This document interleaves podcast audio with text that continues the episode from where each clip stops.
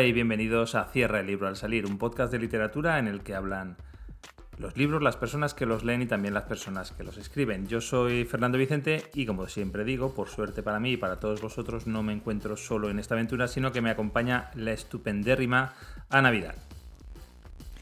Hola, ¿qué tal? ¿Cómo estás, Ana? Aquí estoy acompañándote.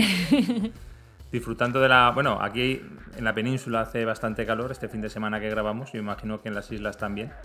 Es el veranillo este de San Miguel, ¿no? ¿Qué dicen? Sí, aquí tenemos dos veranillos, el de San Miguel y el de San Martín, que es el, es el 11 de noviembre.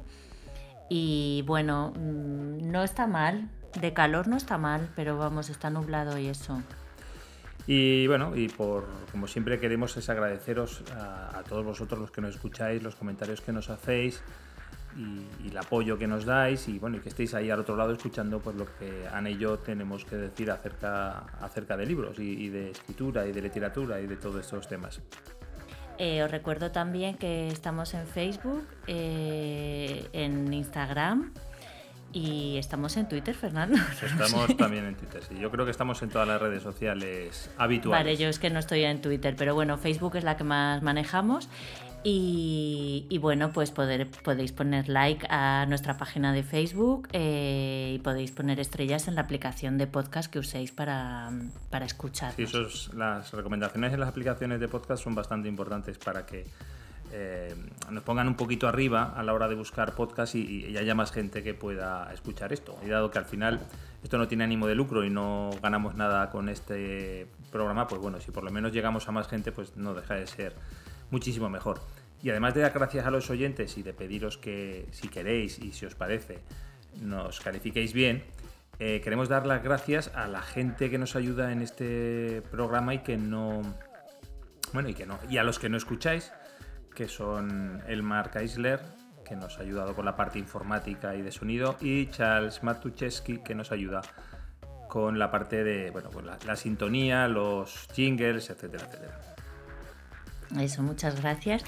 Y, bueno, también que sepáis que, que nos encantaría si colaboráis con algunos temas recomendándonos libros, autores para entrevistar, ah, queréis hacer alguna reseña o nos enviáis el oído por ahí, como esta semana tenemos una sorpresa con el oído por ahí que nos ha enviado Sergi Cambrils. Bueno, por ir comenzando, os voy a hacer un resumen de, lo que va a ser este episodio. Vamos a recuperar un poquito la estructura habitual de los programas. Ya hemos dejado atrás el verano, estos meses de julio, agosto y septiembre en que hemos hecho episodios especiales.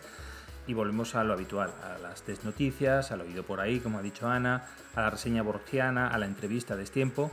La única variación respecto a los programas anteriores al verano es que en lugar de, de hacer dos cuéntame un libro, que es lo que hacíamos antes, bueno, para hacer el programa un poquito más corto y más ligero, vamos a sustituir estos Cuéntame un libro pues por un diálogo en torno a un libro común que hemos leído ambos. Algo así como sería como un aquí hemos venido a hablar de su libro, no, no, del, o sea, del de otra persona, ¿no? Sí, pero no de Cela, ¿no? No, exacto. Era. ¿Era Cela o era Umbral? Ah, perdón. encima, encima me equivoco de autor, madre mía. Entonces, en resumen, ¿qué tenemos en este episodio? Pues tenemos las desnoticias, que son noticias que lo fueron en algún momento, pero que ya no son de ultimísima actualidad, ni mucho menos. Vamos a hablar del libro Pájaros en la boca de Samantha Sueblin, que, nos encanta. Vamos a hacer una reseña borgiana, os voy a hablar de, unos libros victorianos efímeros. Y en la entrevista de tiempo tenemos a la ganadora del Nobel, Doris Lessing, y como he dicho antes, en el oído por ahí, Sergi Cambrils nos trae literatura que se encontró por la calle. Bueno, pues como siempre decimos, el movimiento se demuestra andando y ya vamos a comenzar pues con, esas desnoticias, que como ha dicho Ana, son las noticias que en algún momento dado lo fueron, pero que nosotros traemos aquí pues porque nos han llamado la atención. Y mira, para comenzar, em, antes de realmente una desnoticia, eh, eh, sí que sé, bueno, yo, evidentemente lo sé, pero me gustaría que lo comentaras con toda la gente que nos escucha. Hace poco se ha celebrado en tu isla, en La Palma, eh, un encuentro de escritores iberoamericanos y tú acudiste por allí en calidad no de escritora, sino de, lectora. Y me gustaría que me contaras qué es lo que se coció por ese encuentro. Pues sí, eh, bueno, durante creo que fueron, que fue como cinco días o algo así, eh, hubo aquí un montón de escritores eh, y escritoras, menos, pero había también escritoras, que pues esto es un encuentro, es el segundo que se hace y está patrocinado por la Fundación Mario Vargas Llosa. También lo patrocina el Ayuntamiento de Los Llanos de Aridane, que es el lugar donde se celebra y creo que tiene más patrocinadores, mm, lo cual no es extrañar porque de verdad que, que es mucho movimiento de mucha gente, muchos escritores y escritoras y con, pues, con hoteles, comidas, no sé qué, todo esto. Y lo que hacen es pues por las mañanas más bien están, han hecho como talleres y cosas en los institutos, ir a la radio y así, y por las tardes había en, en diferentes sitios en los llanos de Aridane en la Plaza de España había un escenario, también en el Museo Benaurita, pues había mesas redondas, también, claro, había dos, dos casetas de venta de libros de ediciones alternativas de La Palma, que también ediciones alternativas, no, ediciones La Palma, perdón, que es otra editorial, que también era patrocinador y y bueno, pues también había firmas de libros y todo esto. Y yo te diré que, he asistido a mucho menos de, lo que me hubiera gustado. Asistí a una mesa redonda sobre Félix Francisco Casanova, que es un autor, no sé si hemos hablado aquí de él. Eh, creo que no, pero bueno, nosotros hemos hablado tú y yo, sí que hemos hablado de Félix Francisco Casanova. Fue un, un autor que falleció con, pues creo que 18 años y dejó una excelsa obra. O sea, es impresionante eh, la cantidad de, de, cosas que escribió, creo que un par de novelas, muchísima poesía, relatos también. Y, y, bueno, por lo que estuvieron hablando, pues era un genio, o sea, de estas personas que hagan lo que haga, brilla, ¿no? Y bueno, en esa mesa tengo que decir que mm, estaba Fernando Aramburu, que creo que es el antólogo, o por lo menos más que el antólogo, creo que es que él escribió el prólogo de las obras completas de Félix Francisco Casanova. Tuve la oportunidad de hablar con él tres minutos porque compré un libro para la ocasión, pero me gustó muchísimo escucharle en, en la, mesa en la mesa redonda, pues no sé, porque la gente así famosa, eh, pues al final son personas. ¿no? Y además, eh, decir que, que además del antólogo de Casanova fue el traductor de Borchardt, eh, eh, eh, sí, no, del autor alemán que trajimos a este... De Wolfram Borchardt, que trajimos en el primer episodio de este podcast, me parece. Sí, pues, pues se lo conté. El antólogo también. Se lo conté, Fernando. Cuando hablé con él, precisamente hablé con él de eso y le dije que, que tenía, un, o sea, que participaba en un podcast literario, bueno, que es propiedad. no, eso es una broma. Eh, le conté que hacíamos un podcast literario y que habíamos hablado de, las obras completas de Wolfram Borcher, que curiosamente la había traducido y que si no le parecía una casualidad haber traducido y, hacer el prólogo y todo esto y estar tan relacionado también con Félix Francisco Casanova, que eran dos autores que fallecieron muy jóvenes y, y con una obra tan extensa y me dijo que, que, no, que para él no tenían ninguna relación porque a diferencia de Félix Francisco Casanova, cuya muerte no se, no se sabe si fue un suicidio, que es como lo que digamos que es como más literario pensarlo, o lo que parece que fue un accidente también, y, y, en cambio Borchert estaba bastante enfermo después de la guerra y, y, sabía que se iba a morir, entonces escribía un poco a destajo todo lo que no iba a poder escribir en el resto de su vida. O sea que el hecho de que las obras de Borchert fueran tan, fueran tan abundantes fue precisamente que no le quedaba mucho tiempo de vida. Sin embargo, Félix Francisco Casanova no sabía que se iba a morir.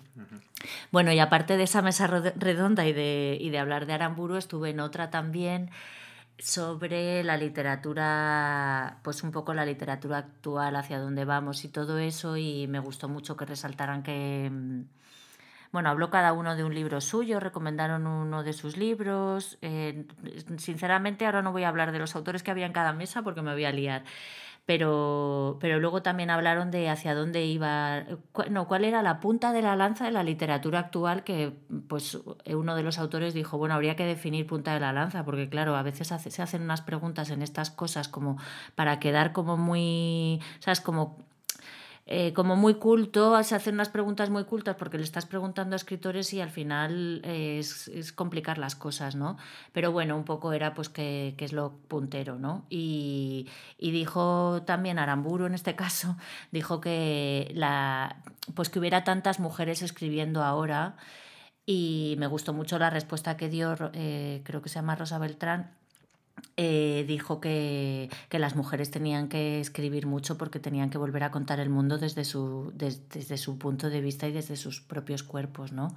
Y bueno, pero eso se quedó un poco ahí como con la sensación de que ese tema había que haber hablado más de, de ello, de la literatura eh, escrita por mujeres o, la, la, cantidad de mujeres que hay ahora escribiendo, que está bien porque creo que es una cosa equiparable a, la de los hombres, ¿no? Y eso.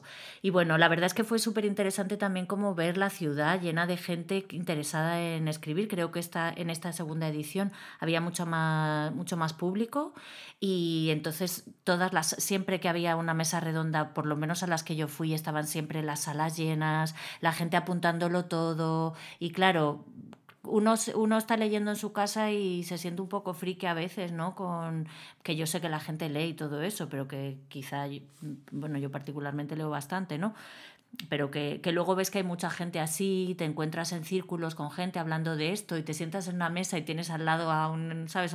pues a, Vargas Llosa, por ejemplo, no le vi, pero una vez quedé con alguien y dije, estoy en la mesa de al lado, en el café tal, en la mesa de al lado de Fernando Aramburu y vale que estoy hablando mucho de él, pero es como el famoso que ha venido, ¿no? También estuvo yo con Daveli, pero no, no tuve la ocasión de verla.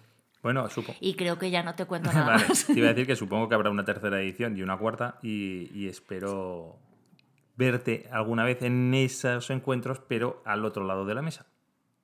Eh, bueno, sinceramente es que la calidad es muy, o sea, la calidad, yo no, no, no sé, que son escritores de, digamos, de profesión, yo no me siento escritora de profesión, sino más bien de afición, ¿sabes? Pero bueno, oye, si escribo unos cuantos libros más, a lo mejor consideran mi participación, ya que estoy aquí y sale más fácil tenerme, pues estaría bien. pues mira, hablando de libros, eh, ¿tú has, leído El nombre de la rosa? no, he visto la película. Yo he visto la película, he leído el libro. Mm, sinceramente recuerdo mucho mejor la película que el libro, quizá porque la, presencia de Sin Connery es como muy impactante, ¿no? Es muy. atrae mucho la, vista. Pues mira, eh, si no voy a desvelar, bueno, sí, voy a desvelar eh, parte de la trama, pero claro, es un libro que se publicó hace muchísimos años. Em, en ese libro, el arma homicida al final es un libro, resulta ser un libro. Bien. Resulta que en septiembre de 1895 en Nebraska murió de tuberculosis una, bibliotecaria, en la que, bueno, la tuberculosis, había una, una epidemia de tuberculosis, eh, tuberculosis era una enfermedad suficientemente común en aquella época, pero el que esta persona fuera bibliotecaria hizo que cundiera el pánico entre los ciudadanos porque empezó a correr el rumor de que ella se había contagiado por un libro y que además, eh, debido a la tos y a, las expectoraciones, podría haber eh, contagiado el resto de libros de la biblioteca, con lo cual la gente dejó de acudir a esa biblioteca. Esa época eh, se la conoce en Estados Unidos como el gran terror al libro. este terror consistía, pues, en lo que te estoy contando, en un pánico frenético entre finales del siglo XIX y comienzos del siglo XX a que los libros, particularmente los libros de las bibliotecas, pudieran propagar enfermedades mortales el pánico, curiosamente, un pánico irracional, surgió de, un elemento racional y es de la popularización de las verdades científicas. La verdad científica, en este caso, el hecho refutado de que muchas enfermedades comunes eh, tenían su origen en gérmenes que podían estar eh, ubicados en muchas partes, en, los cubiertos, en, el suelo, evidentemente, en la basura, y pudiera ser, o empezó a correr el rumor de que también se refugiaban en los libros. Eh, eh, todo este medio irracional al contagio tuvo un impacto directo en la proliferación y en el crecimiento de las bibliotecas en aquella época en Estados Unidos. En aquella época Estados Unidos empezaba a construir muchas bibliotecas, estamos hablando de finales del siglo XIX, que es cuando realmente Estados Unidos eh, pues empieza a civilizarse, o sea, empieza a dejar el antiguo, el Far West atrás, y, se empezaron a construir muchas bibliotecas en, muchos, en muchas ciudades y en ese momento eh, surgió este terror al libro y que hizo que el apoyo público y el apoyo privado a la construcción de nuevas bibliotecas eh, parase en seco. De hecho, este miedo al libro no fue una cosa pasajera de un par de años, sino que duró hasta 1914-1915, hasta el comienzo de la Primera Guerra Mundial, porque hubo una sucesión de diversas epidemias, la escarlatina, la gripe, la tuberculosis, como hemos dicho, y eh, pues hubo, pues como te digo, eh, terror a que los libros contagiaran todas esas enfermedades. Y de hecho, eh, las bibliotecas solían ser desinfectadas con elementos químicos, con vapor, de diversas maneras, varias veces para evitar la propagación de estas enfermedades, mm, un hecho que por otra parte realmente nunca se ha podido demostrar, que, el libro contagie ninguna enfermedad, por lo menos ninguna enfermedad física, probablemente alguna enfermedad mental como le ocurrió a Don Quijote quizá, pero física creo que no se ha podido demostrar nunca que esto haya ocurrido. Y sin embargo en Estados Unidos pues llegaba a haber eh, desinfectaciones masivas de libros, de sacar los libros de las bibliotecas y rociarlos con desinfectantes para, eh, pues, bueno, pues para tratar de acabar con todos los gérmenes que podían contener. Bueno, y, de alguna manera eh, las quemas de libros que se han hecho en la Inquisición o en alguna o en el nazismo o lo que sea tenía que ver con la propagación de los libros de otro tipo de enfermedades o digamos de que el hecho de saber cosas, ¿no? o, o, qué sabes o, o, qué es lo que de qué te informas, pues puede provocar una enfermedad al sistema, ¿no? Al sistema que nos, que nos tratan de imponer. Es curioso, sí. O sea, que al final a lo mejor no, no, no propaga enfermedades físicas, pero sí propaga pues, la cultura, entre otras cosas, o, la cultura es una, o la sabiduría. Una enfermedad bastante grave y hasta cierto punto bastante contagiosa también. Sí, bastante. Bueno, no te creas. ¿eh? la incultura también es bastante contagiosa. Hay una lucha ahí constante mm. entre una cosa y otra. Pues yo te voy a contar un chiste. ¿En qué se parece Disney y Napoleón? Pues no tengo ni idea.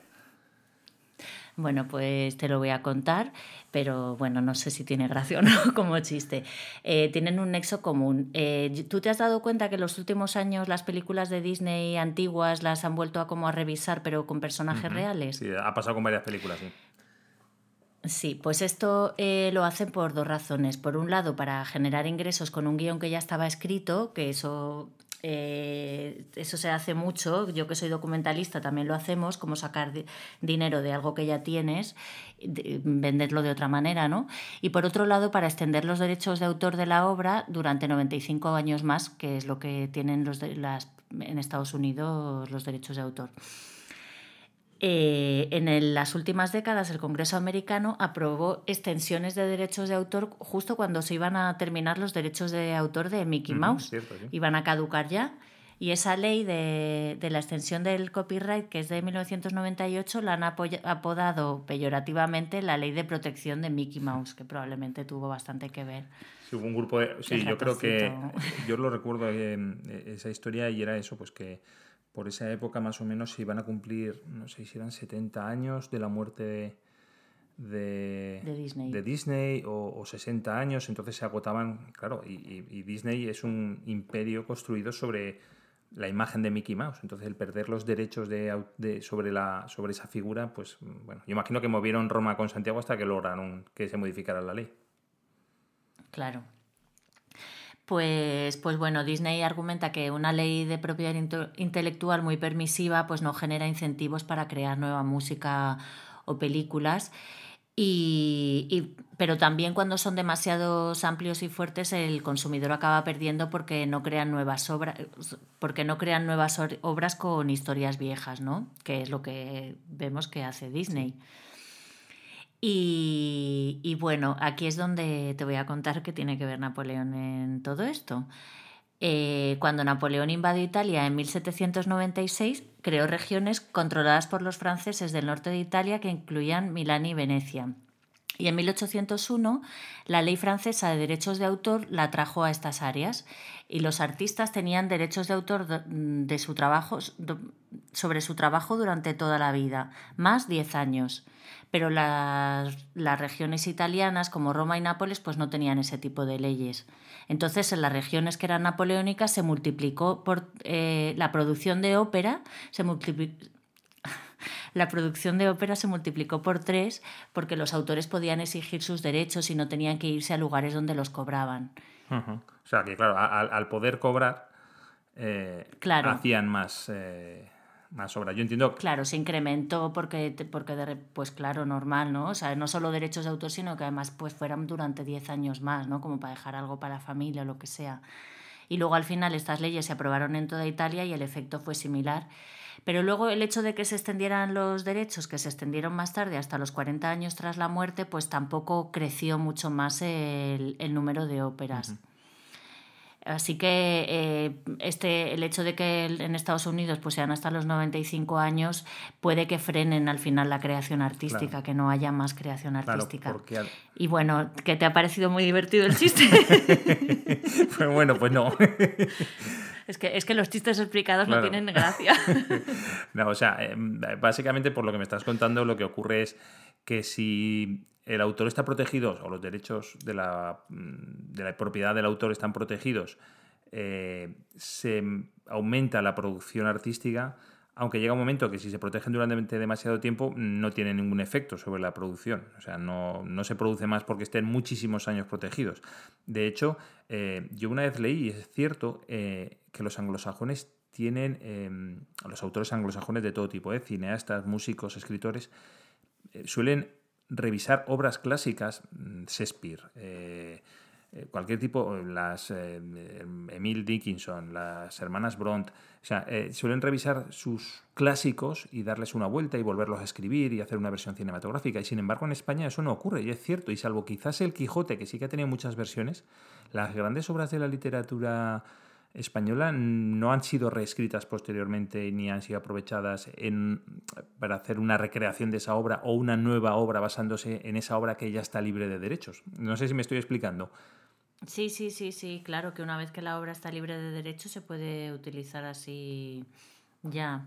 Pues no sé, porque tendrán, no sé, aquí prefieren crear de nuevo, que no está mal. De todas maneras, creo que la última gran modificación sobre una obra clásica eh, fue la de el, Quijote de Andrés Trapiello, que hace cuatro o cinco años o tres, no sé, sacó una versión eh, modernizada del Quijote y creo que le dieron, le dieron cera por todas partes. Ah, sí. Bueno, es que, la verdad es que muy, muy valiente, mm. ¿no? Atreverse con el Quijote. Pues mira, yo ahora te voy a hablar de bibliotecas y librerías.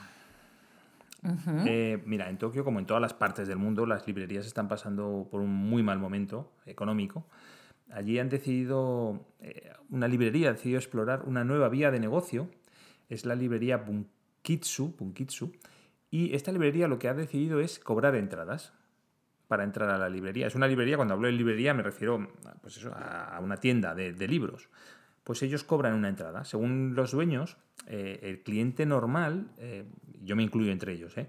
suele ir a la librería a dar una vuelta, como si entrara a un museo. Se da una vuelta por allí, mira las novedades, pasea por los anaqueles y al final muchas veces sale sin comprar absolutamente nada.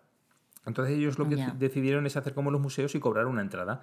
En este caso cobran una entrada de unos 1.500 yenes que deben ser como unos 12 euros, que es la entrada media de los museos japoneses.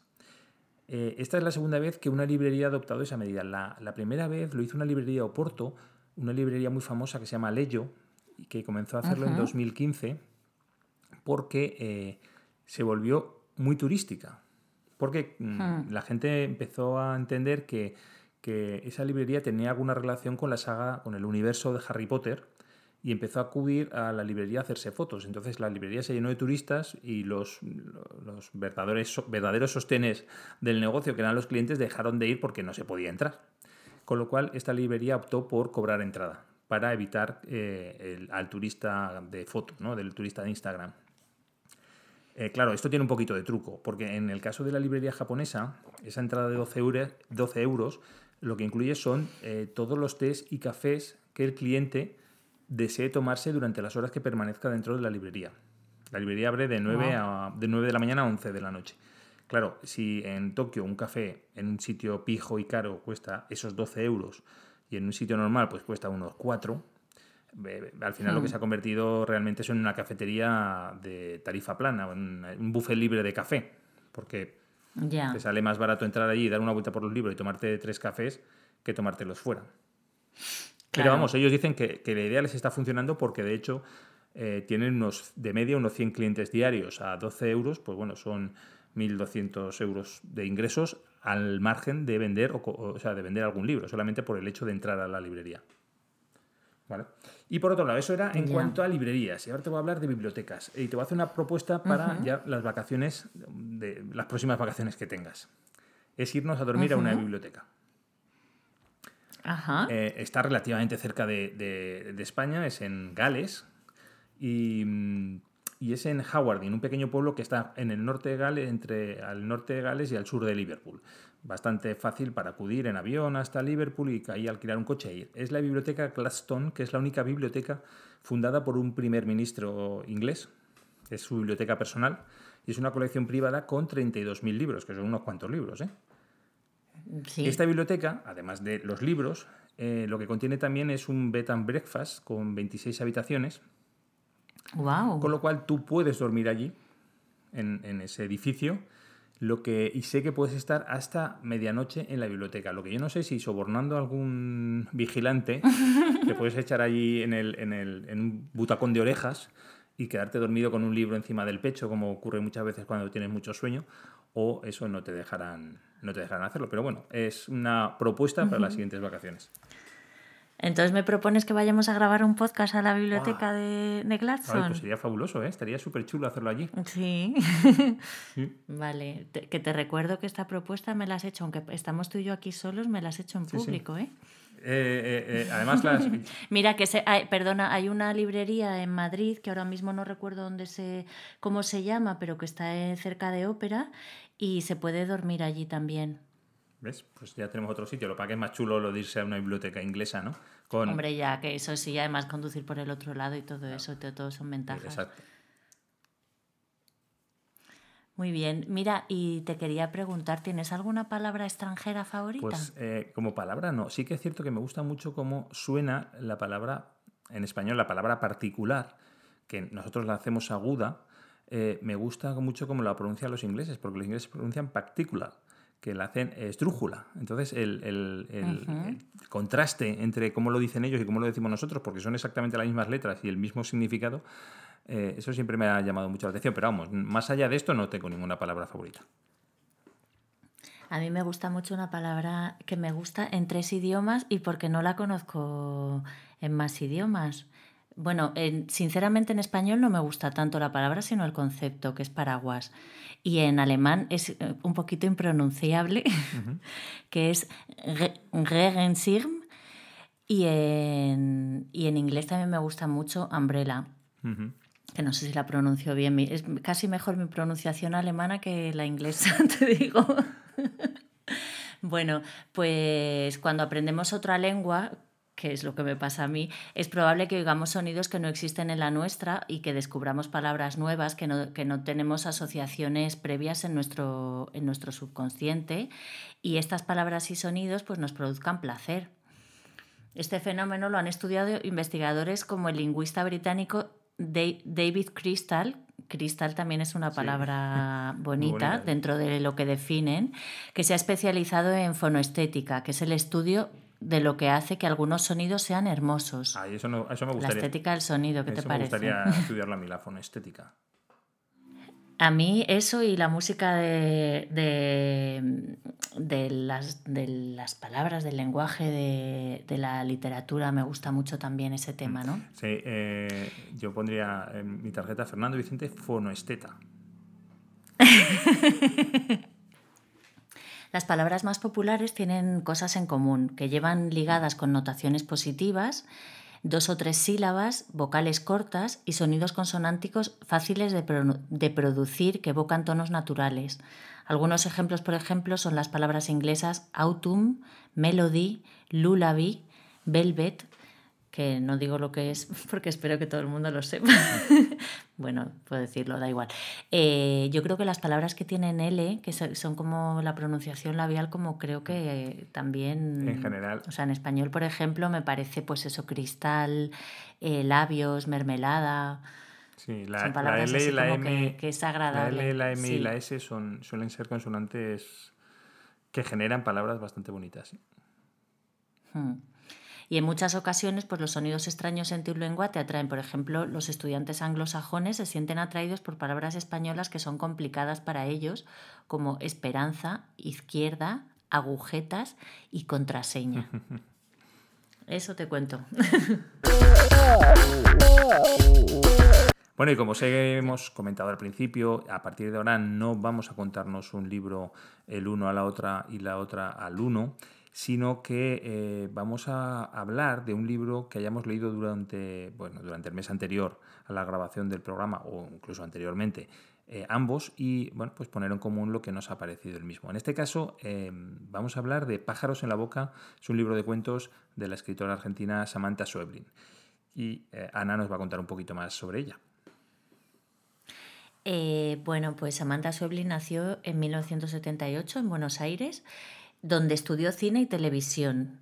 Tiene varios libros de cuentos, El núcleo del disturbio, Pájaros en la boca y Siete casas vacías que obtuvieron premios internacionales como Casa de las Américas, Juan Rulfo, Narrativa breve, Ribera del Duero. Distancia de rescate fue su primera novela, que también recibió los premios Tigre Juan y Ojo Crítico y fue, nominada al Man Booker 2017 y Kentucky, que es, o como se diga, que está publicado en el año 2018. Ha sido traducida a más de 25 lenguas y becada por distintas instituciones y bueno, Samantha Soblin ha vivido brevemente en México, Italia y China y reside desde hace tiempo en Berlín, donde escribe y dicta talleres literarios. Y mira, te voy a contar, Fernando, que el, libro que tengo yo de Pájaros en la Boca eh, no es la edición, mm, bueno, es de Lumen y está impreso en España, pero es una edición más antigua de, del mayo del 2010, no sé cuál es la posterior, que tiene 18 cuentos y por lo que he visto en otras ediciones tiene 22. Y lo compré en una librería en Berlín donde ella eh, iba a dar talleres. No estaba ese día Samantha en la librería, puede que ni siquiera estuviera en Berlín, pero bueno, yo lo compré. En Precisamente fuimos a esa librería porque tenían libros en diferentes idiomas y queríamos hacer un regalo y por echar un vistazo, porque claro, cuando estuve en Berlín también me gusta entrar en las librerías, pero no podía, no podía comprar nada porque no entiendo alemán. Y en aquel momento entendía menos. Bueno, pues eso es lo que te cuento de este mm, libro. Es curioso porque para ser una autora que bueno, que no busco, o sea, que no es una autora a la que yo siga especialmente, ni, ni sea una de mis escritoras favoritas, estaba mirando que yo he leído Pájaros en la boca, que es el libro del que hablamos hoy, he leído Siete casas vacías, he leído también, yo también. Eh, Kentucky's, o sea, he leído tres de los cinco o tres de los seis que ha publicado. Ya, yo me, falta por leer Kentucky y también tengo ganas de leer Distancia de Rescate, que he oído hablar bastante bien. Y la verdad es que es una autora que me, encanta. Bueno, este libro es que me parece una joya, sinceramente. Em, yo, mm, Distancia de Rescate, no lo conozco. Kentucky eh, sí que, mm, bueno, lo hemos clasificado como novela. Es, eh, es que no sé si exactamente es una novela, es más bien un libro de relatos enlazados o, que tienen su em, no sé, que tiene una ligazón única, ¿vale? Y tiene quizá más coherencia a lo mejor que un libro de relatos, pero yo tampoco lo llamaría novela. Ya, no lo sé porque yo no lo he leído. Cuando lo lea te lo digo. Bueno, em, pues vamos a hablar un poquito de Pájaros, de, mm, pájaros en la Boca. Eh, pájaros en la Boca, como ha dicho Ana, es un libro de cuentos de 18 o 22, o 22 cuentos, según la versión que, que compréis o que saquéis de la biblioteca. Em, tiene. Em, eh, estaba Ana hecho un pequeño resumen, unas cuantas ideas sobre el libro, las estaba leyendo ahora y quizá hay una que, si no te importa, voy a poner antes que todas las que has puesto, y es que eh, a mí me da la hmm. sensación, o por lo menos de lo que yo recuerdo ahora mismo, en todos, estos en todos los cuentos de, de, de Samantha Schweblin, el, están todos los, todas las historias están en, media res, como se suele decir, es en esta cosa moderna de, que está muy empezada y tú te vas enterando de lo que pasa a medida que pasa, que no hay una explicación previa de la situación. Si empezamos con el primer cuento del libro, que es, no recuerdo cómo se llama, bueno, tú es que no tengo un libro yo aquí para verlo. Eh, espérate que te lo digo, Irman. El de Irman. Eh, que ocurre en una cafetería de carretera o en un bar de carretera. Eh, el cuento empieza cuando los, los protagonistas entran por la puerta. No sabemos quiénes son, de dónde vienen, a dónde van, por qué han parado, qué es lo que ocurre, simplemente que entran por la puerta y, el cuento empieza justo ahí. Y en todos los cuentos, creo recordar, em, empiezan también, pues con, no hay una explicación previa de lo que ocurre, sino que empiezan todos en ese momento. Quizás el único es el del pintor que pinta... sí, es verdad que se te cuenta que se cuenta el, origen. Que pinta... Pero, sí, cabezas contra el asfalto pinta. Que pinta cabezas contra el asfalto. Se titula así el, el, cuento. Pues, salvo en ese, que así hablo de memoria, que sí que recuerdo que sí que hay una explicación previa, que echa mucho más atrás el cuento, en el resto empieza, vamos, eh, con un ritmo frenético. Sí, y además eh, creo que, obliga como a, a, poner, eso, eso te obliga a, estar muy atento a lo que estás leyendo, que obviamente si estás leyendo se supone que estás atento, pero quiero decir como que hay un extra de atención para enterarte pronto de lo que está pasando, porque, bueno, no son cuentos ni muy largos ni muy cortos, los hay más de diferentes tamaños, ¿no? Pero pero como que te obliga a estar muy atento a lo que pasa, incluso luego a mirar para atrás para ver si te habías perdido algo o, ah, esto me lo había dicho aquí, ¿no? Un poco así, este, es una lectura atenta la que hay que hacer de, de estos, de estos cuentos. Es eso que, se habla ahora en, la escritura moderna, si tú que has tomado cursos de escritura y yo también, ¿no? Eh, que en el cuento nada tiene que sobrar. ¿no? Entonces, todo, lo que se dice en el cuento tiene que tener un objeto y tiene que servir para algo, bueno, pues eh, Samantha lo lleva a rajatabla. Y es cierto que si no estás atento y estás pasando páginas, o sea, estás leyendo y a la vez estás pensando en otra cosa y te empiezas a saltar un poco párrafos, llega un momento que no entiendes el porqué de determinadas situaciones que se dan en la historia, pero que sí que te, han dado pistas antes de lo que estaba ocurriendo. Hmm.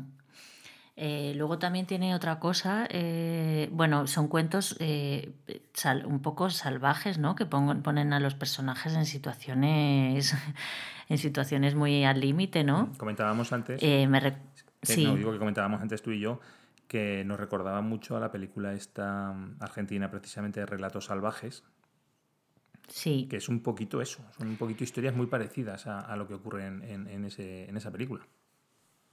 Sí, hay algunas historias en, en las que, que, o sea, bueno, realmente eh, digamos que cosas que podrían pasar, creo que, que casi que ninguna, ¿no? Siempre hay un elemento extraño en, en, el, en las historias que produce, que te produce así como que te deja un mal cuerpo, ¿no? No el elemento extraño, sino cómo se va desarrollando todo en la historia te va dejando como mal cuerpo. A veces es la, ausencia de información también, o sea, muchas veces no te dice eh, qué es lo que hay, sino que te lo tienes que imaginar tú, pero da igual porque te lo puedes imaginar y te puedes imaginar lo que quieras que funciona igual el cuento, ¿no? Y funciona, funcionan todos los cuentos. Sí, es cierto, hay, un cuento eh, en el que hablan Claro, que lo que ocurre, lo que, lo que dices tú, que realmente como no se te explica, yo he entendido que es una especie de prueba que le hace la mafia a, una persona para ver si es capaz de, asesinar sin... Sí, sí, esa, sin, vamos, sin pensar, sin, sin eh, ¿cómo se dice? Sin dudar de las órdenes que se le da. No voy a contar de qué va, pues para que el que lo lea, pues lo lea eh, de nuevas pero que eh, sí es una eh, lo estás leyendo verdad y es una sensación de, desasosiego de, incomodidad de lo, sobre lo que estás leyendo y además que te tienes que imaginar el, por qué está ocurriendo eso y que muchas veces tampoco le encuentras mucho sentido de por qué esa persona se presta a eso eh, realmente. Bueno, él dice que es porque necesitaba el dinero, ¿no? Te puedo decir el título del relato para que, que no, no, o sea, no haces spoiler para nada. El título se llama Matar a un perro. Vale, bien. Bueno, pues matar a un perro, evidentemente, ya podéis imaginar lo que ocurre, eh, pero que es súper... a mí me, causó cierta incomodidad ese relato. Muchos relatos me causan cierta incomodidad y en ese me acuerdo particularmente. Sí, a mí me causó mucha, mucha incomodidad. Eh, mm, sobre todo por lo que tiene de quizá de crítica, bueno, mucho de crítica de, de la de, cómo vivimos ahora, cómo, nos, mm, cómo vemos las noticias y cómo el morbo y todo esto, la pesada valija de Benavides. Y ya empieza, o sea, el libro empieza contándote que Benavides ha matado a su mujer y, le ha dado unas cuantas puñaladas y la ha metido en una valija, una maleta, eh, hecha un, o sea, como ahora no me acuerdo la expresión, como eh, en un círculo, ¿no? O sea, no sé cómo decir. Eh, ¿Te acuerdas de este cuento? No. ¿No, te acuerdas, Jolín? Ah, bueno, da igual. Eh, estoy intentando. Bueno, lo, consigue, lo consigue meter dentro de la, de la maleta el cuerpo de su mujer, como puede, y, y entonces tiene, es un pues es como, como, como la sociedad se enfrenta a esto, ¿no? Digamos que con horror y también con, con ganas de saber más, ¿no? Y ese también es un cuento que te pone así un poco contra, contra las cuerdas, ¿no? Creo que en ese sentido eh, ataca muchos valores sobre, en los que creías. También hay un cuento sobre la fertilidad.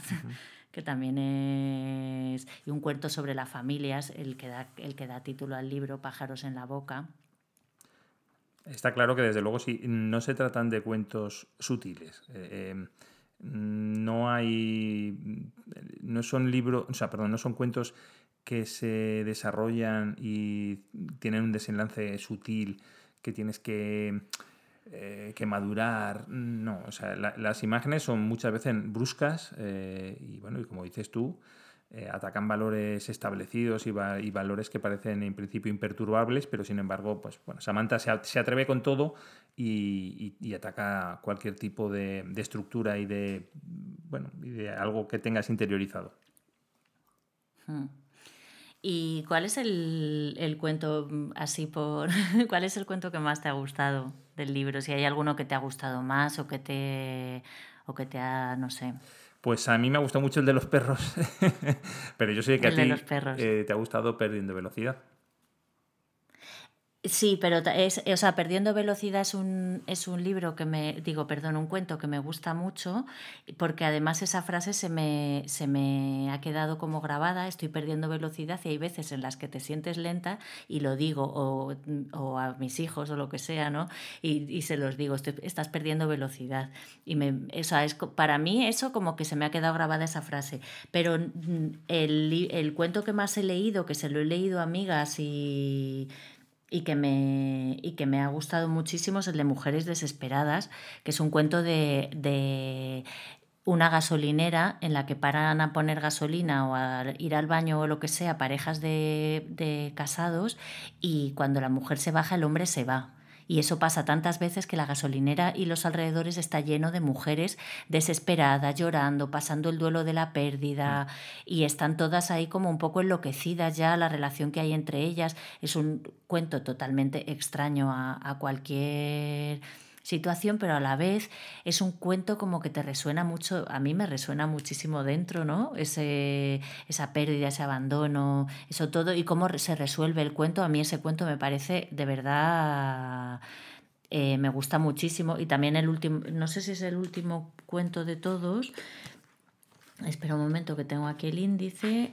Eh, Papá Noel duerme en casa también es un cuento que me gustó mucho, que no voy a, no voy a recordar, pero que también es un, un, cuento sobre la familia, las separaciones, los niños y la figura de Papá Noel, que tiene que ser como una figura así eh, entrañable y todo eso, en que se convierte el Papá Noel que duerme en casa, ¿no? También es muy interesante.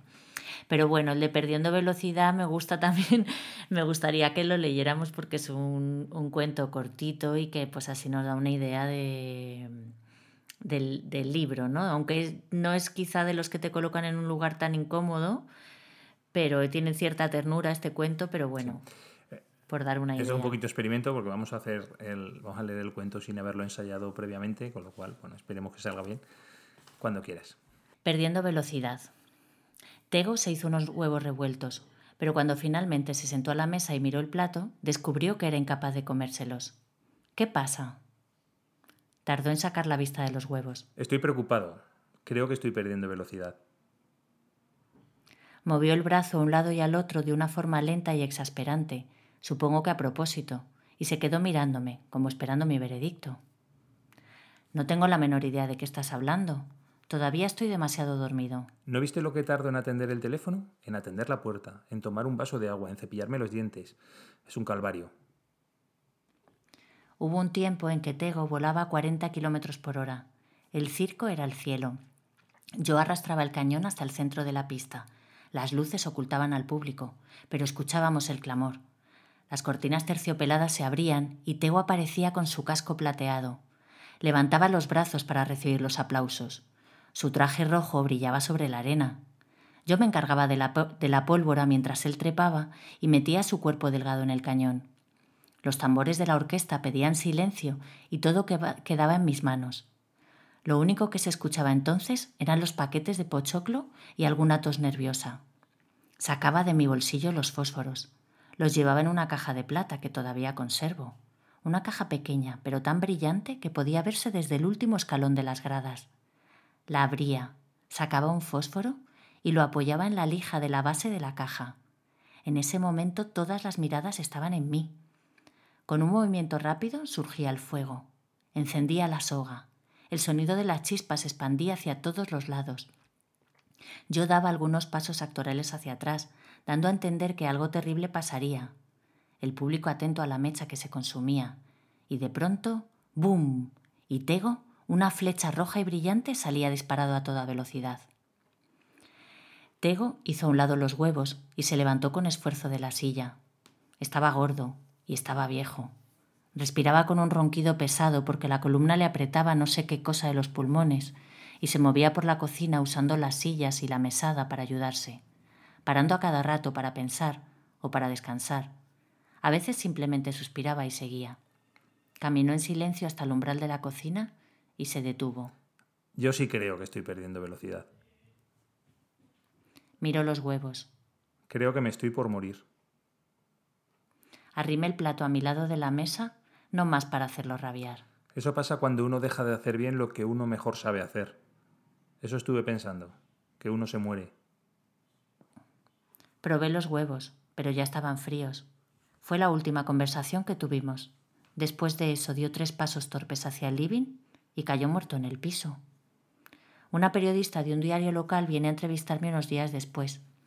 Le firmo una fotografía para la nota en la que estamos con Tego junto al cañón, él con el casco y su traje rojo, yo de azul, con la caja de fósforos en la mano. La chica queda encantada. Quiere saber más sobre Tego, me pregunta si hay algo especial que yo quiera decir sobre su muerte. Pero ya no tengo ganas de seguir hablando de eso, y no se me ocurre nada. Como no se va, le ofrezco algo de tomar. ¿Café? Pregunto. Claro, dice ella. Parece estar dispuesta a escucharme una eternidad, pero raspo un fósforo contra mi caja de plata para encender el, el fuego varias veces y nada sucede.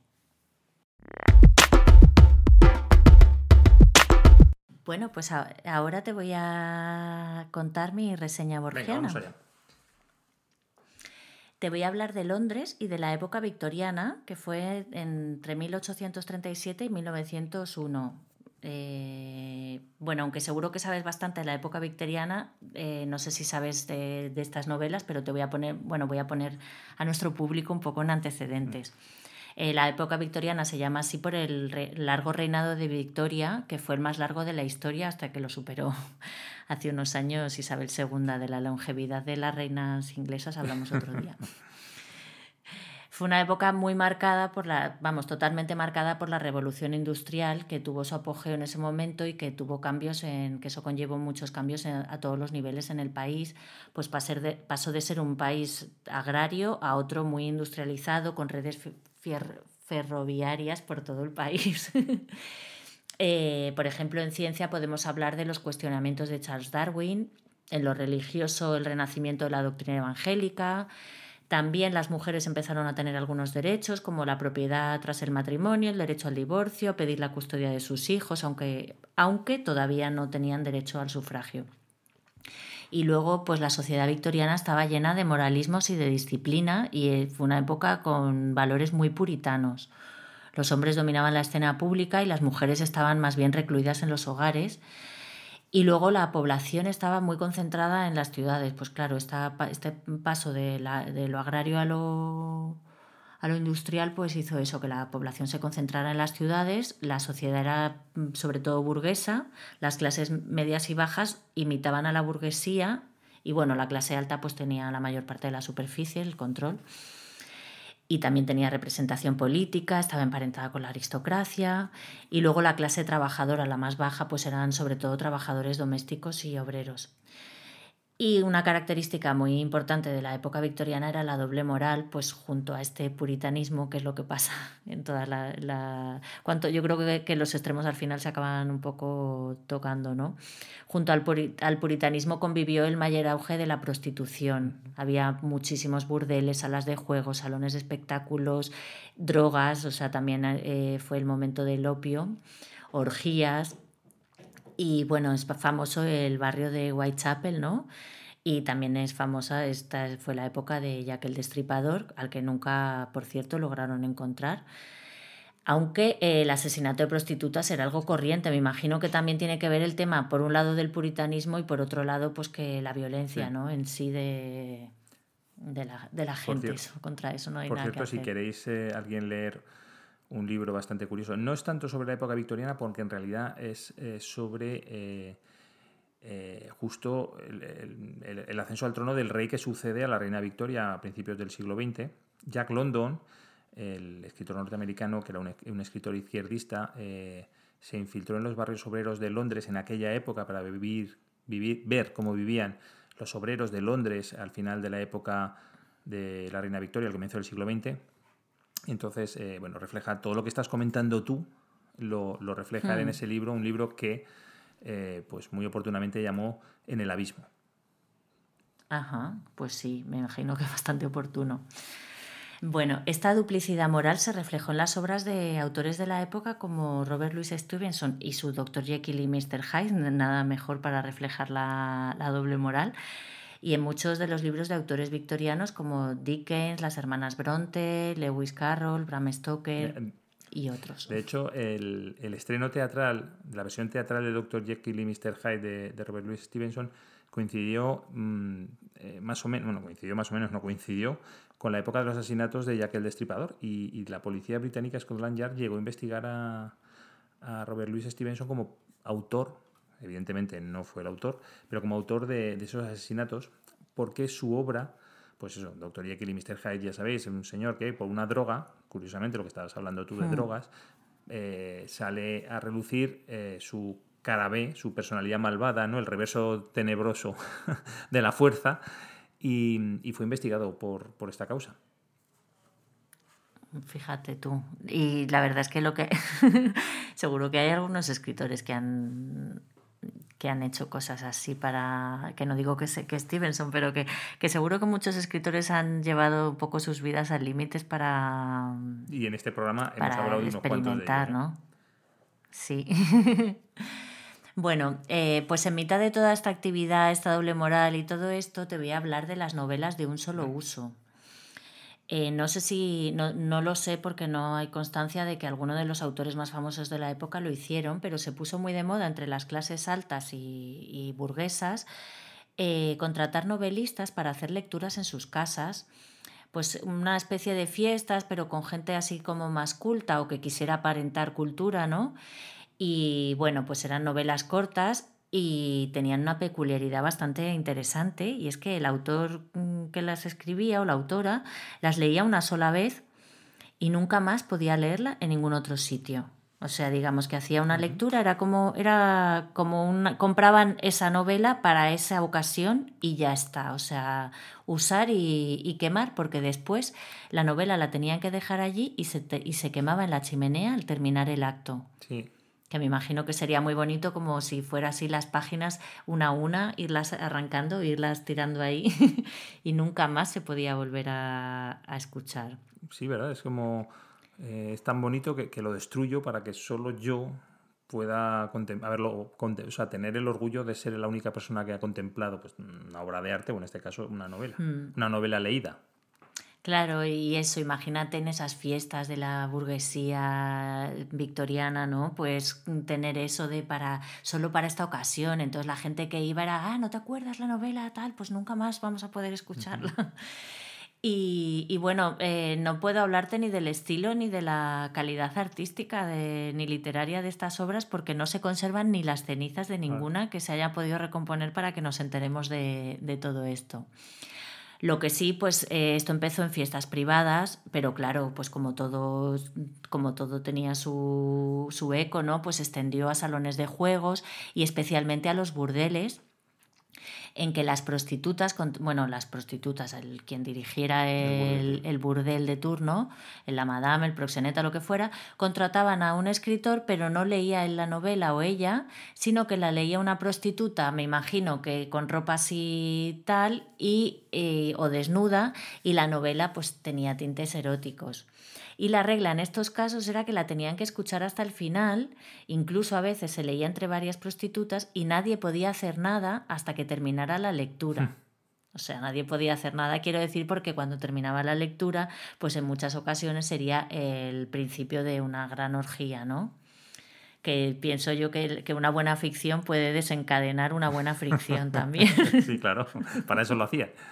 en estos casos. Y ya no sé si en estos casos me imagino que, se quemaba sola la obra por combustión espontánea.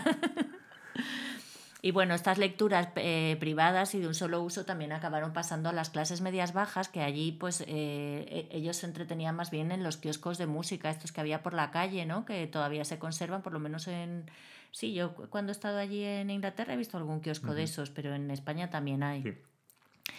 Y, y, ahí también se llevó a cabo lecturas de, de poesía y, y relatos.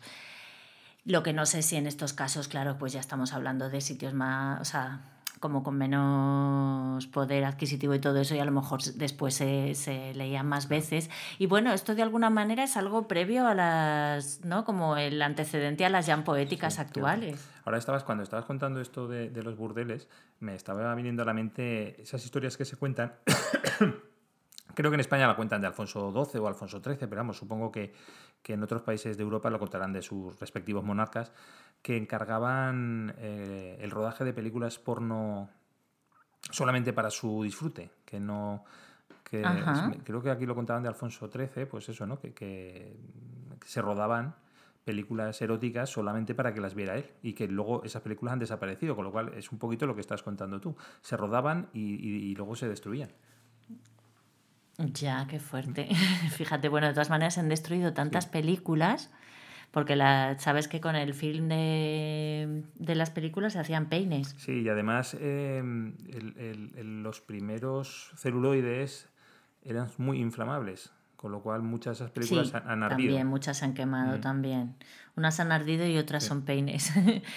Bueno, y eh, yo sé que, a día de hoy se pueden contratar a lectores que vayan a tu casa a leerte, que por ejemplo es algo que, no, no, tanto contratado a lo mejor, sino a lo mejor como personas voluntarias o no sé cómo funciona, pero que las personas ciegas pues a veces va gente a leerles, ¿no? Aparte de que hay audiolibros ya, o sea que ya no necesitan eso, pero bueno, también tiene que molar, ¿no? Que vaya alguien a leer en tu casa. Yo sé que hay gente, de hecho es una cosa que me hubiera gustado, que me gustaría hacer, ir a, leer a casa de alguien en plan así contratada, ¿no? Pero bueno, lo que no sé es cuánto saldría comprar una obra para una sola vez, qué tipo de autor, qué tipo de obra, sabes qué calidad y todo eso. Pero El año que viene recuerda pedírselo a algún autor de los que vayan al encuentro de escritores y escritoras iberoamericanos de La Palma. Te voy a contar una cosa y es que eh, me contaron un, un, cuento, pero no me lo habían contado solo a mí, o sea, era un cuento que ya había sido contado y que, y que eso, no te voy a dar más datos. vale. Lo dejo para el misterio.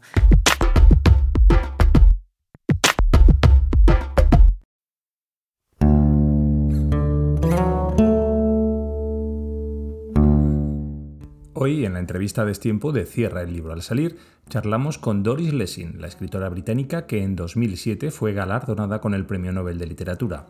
Nacida en 1919 en Persia, la actual Irán, ella y sus padres, un oficial británico que sufrió graves heridas durante la Primera Guerra Mundial y la enfermera que lo cuidaba, se trasladaron pronto al sur de África para hacerse cargo de una granja donde Doris Lessing pasó su infancia y su juventud hasta que cumplió 30 años, momento en el que se trasladó a Londres donde vivió hasta su muerte en 2013.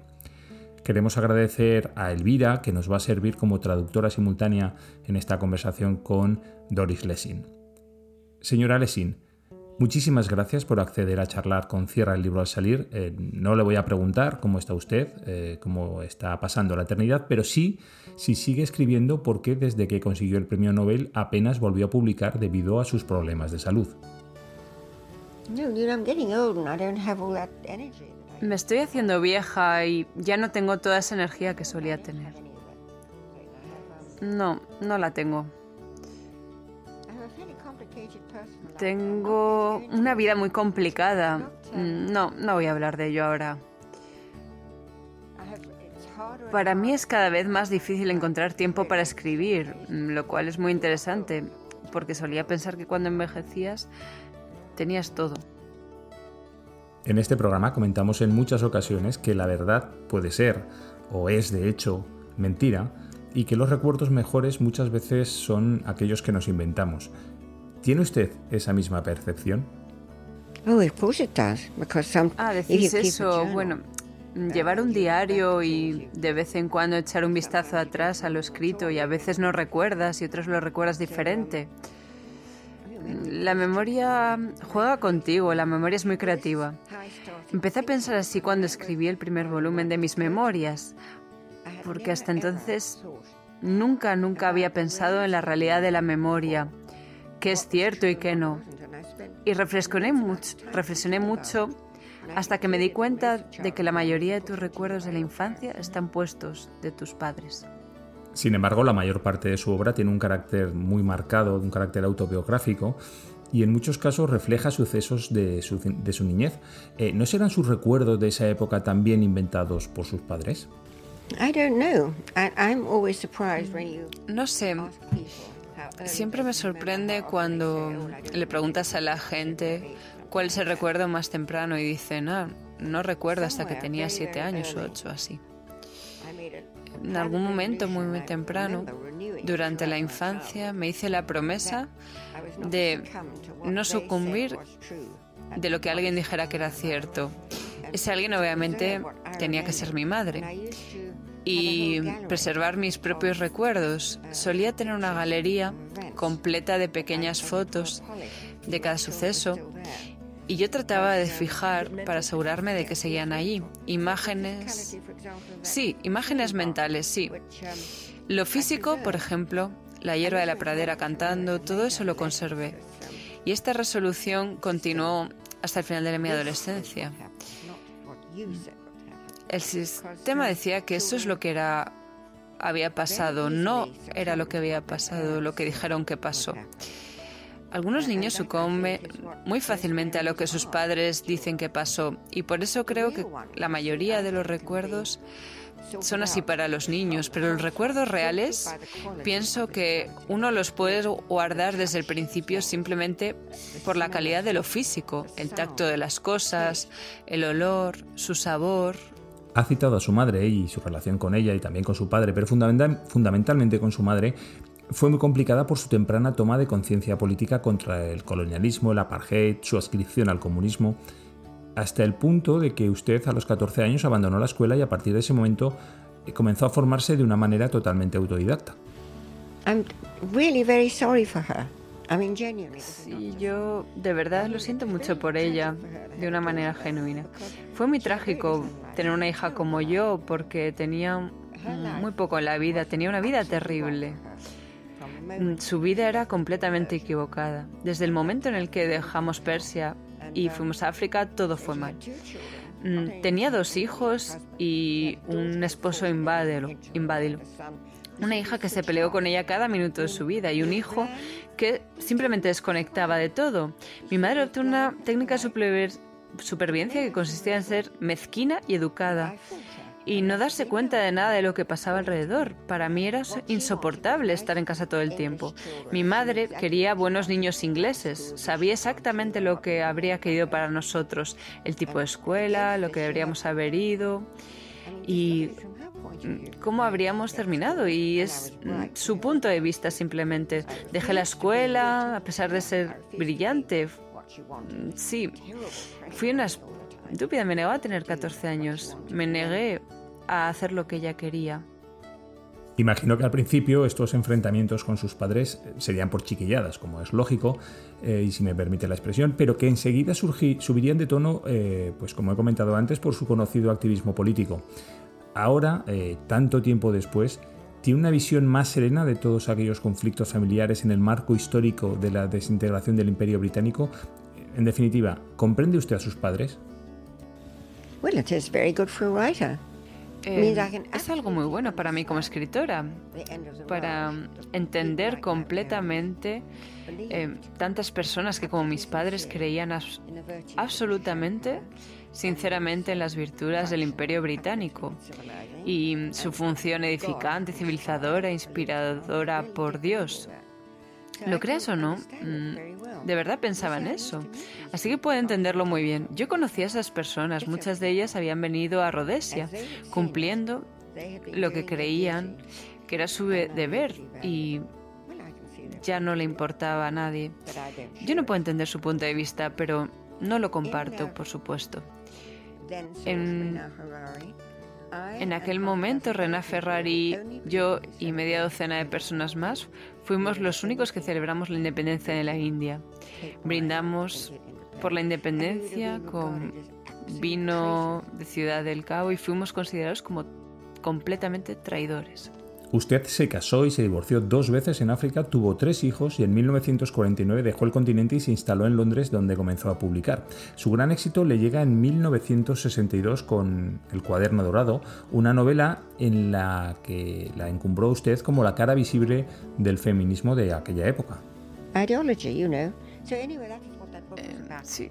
Lo, lo, curioso del tema de ese libro es que la gran contradicción que yo vivía en ese tiempo eh, como una mujer joven y emocionalmente confusa, era el motor que había debajo de la historia, la energía de una mujer atrapada en sus problemas sexuales o problemas emocionales. Y ese, ese fue el combustible la palabra combustible es una forma precisa de decirlo. Fue el combustible emocional que alimentó este libro y la causa de toda la atención que recibió. Nadie me cree, pero cuando estaba escribiendo ese libro nunca se me pasó por la cabeza que estaba escribiendo un libro sobre la liberación de la mujer o algo así. Simplemente estaba escribiendo sobre lo que había experimentado y todos los autores comunistas llevaban décadas hablando de los problemas de las mujeres. No fue algo que se inventó en los 60. Antes he dicho que sus recuerdos estaban muy presentes en su obra, pero también lo están eh, sus relaciones sentimentales, como en el cuaderno dorado, como acabamos de comentar. En 1996, cuando usted ya tenía 77 años, publicó De nuevo el amor, una novela sobre las relaciones de una mujer con un hombre mucho más joven, un asunto que incluso hoy eh, dos décadas después resulta llamativo y si no que se lo digan al primer ministro francés. De todas formas, el libro no refleja directamente una experiencia personal, pero utiliza experiencias personales en ese libro. De nuevo, el amor. Todos los amores son imposibles. ¿Te diste cuenta? Todos sin excepción, lo cual es la esencia del amor romántico. Es decir, tiene que ser inalcanzable. África, donde usted pasó la primera parte de su vida, es un continente en el que las ONGs llevan años trabajando, pero usted en general ha sido bastante crítica con las organizaciones de ayuda. He estado colaborando durante algunos años con una organización que trataba de proporcionar libros a la gente de Zimbabue en medio de la sabana. Mm, si llevas una caja de libros mm, a algún pueblo escondido, en medio de ninguna parte, será recibido con lágrimas y en poco tiempo transformarán sus supersticiones religiosas en clases de alfabetización con personas que leen libros unos a otros o incluso los escriben. Es increíble lo que se puede hacer a pesar de lo peligroso que es andar por esa zona. En cualquier momento te pueden atacar los matones del lugar. Es un increíble con pequeñas cantidades de dinero. Se pueden hacer muchas cosas, pero nunca, nunca me he querido involucrar en grandes campañas porque millones de libras se han desperdiciado en África. Probablemente miles de millones por pura estupidez, porque lo más probable es que ese dinero acabe siendo robando. Sé que la mayoría parte de ese dinero fue robado por los corruptos. Muchísimas gracias, señora Lesín, y siga escribiendo, por favor.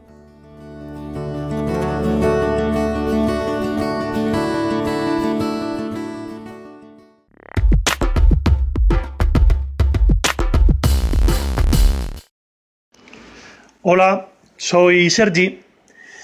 Mi anécdota oída por ahí va sobre las coincidencias, sobre una idea que, que, uno cree que es original y luego se da cuenta de que no lo es tanto. Yo estoy seguro de que a todos nos habrá pasado alguna vez. La cuestión es que en el 2015 escribí un breve relato de 100 palabras que titulé El silencio de los premios. Vale, pues bueno, yo paso a leeroslo para que os hagáis un poco una idea de esa coincidencia de la que os hablo. Dice así, entre la carretera que unía a Villa del Sordo y Villa del Mudo había un precioso palacete, un paraíso de luces de neón rodeado por una envolvente vegetación. En su extensa frondosidad había aparcados decenas de vehículos, camiones, furgonetas, turismos, motos e incluso alguna bici. Era un lugar de paso que todo el mundo conocía, aunque curiosamente todos negaban haber estado. Flor de Agua era la señora que regentaba el pequeño castillo, y al preguntarle sobre los agraciados del gordo de Navidad, nos comunicó con discreción profesional y dijo, lo único que puedo decir es que el premio ha estado muy repartido. Pues bueno, esta graciosa anécdota pues ha sido motivo luego, al cabo de un año, en el 2016 concretamente, de una película. Se estrena una peli protagonizada por Carmen Machi y Leo Harlem, titulada Villa Viciosa de al lado. ¿Vale? Es una comedia divertidísima. Claro, yo lo desconocía, pensando que mi relato pues era original. Esto mismo se lo comento a un amigo almorzando, porque los sábados yo siempre almuerzo con amigos, y me dice que, que eso fue noticia hace bastantes años y que salió en el periódico. Claro, ya me quedo hecho a cuadros, digo, jolín, pues vaya. Entonces, pues bueno, que la originalidad es una cosa que más bien es a ver cómo lo cuentas, ¿no? De qué manera lo haces. Y bueno, pues eso es un poco mi anécdota. Es sencilla, pero estoy seguro de que todas las historias que inventemos sobre sitios de alterne ya están inventadas. Venga, un abrazo.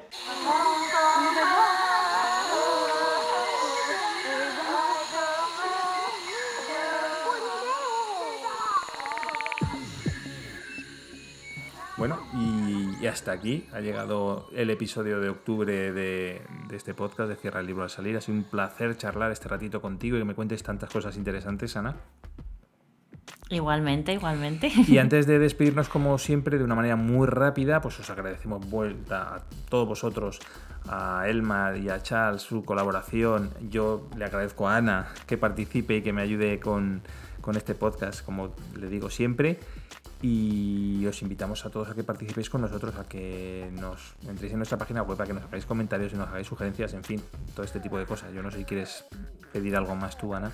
Sí, quiero añadir algo. La página web es www.cierralibroalsalir.com eh, tenéis la página de Facebook. Agradezco también a todas las personas que has dicho, también a, a él, María Charles. Y, te agradezco a ti esta propuesta tan maravillosa de hacer, un de hacer este podcast que, con el que continuamos después de 10 meses. parece. Este es nuestro décimo programa. Parecía mentira, pensábamos que no íbamos a llegar al tercero y ya llevamos 10. Y, le estamos cogiendo el truquillo y todo. Eso. y nada, solo te digo que no te olvides. ¿No me olvide de qué? De cerrar el ah, libro ah, al salir. Vale, no te olvides tú tampoco, Ana, de cerrar el libro al salir. Hasta el mes que viene. Adiós. Chao.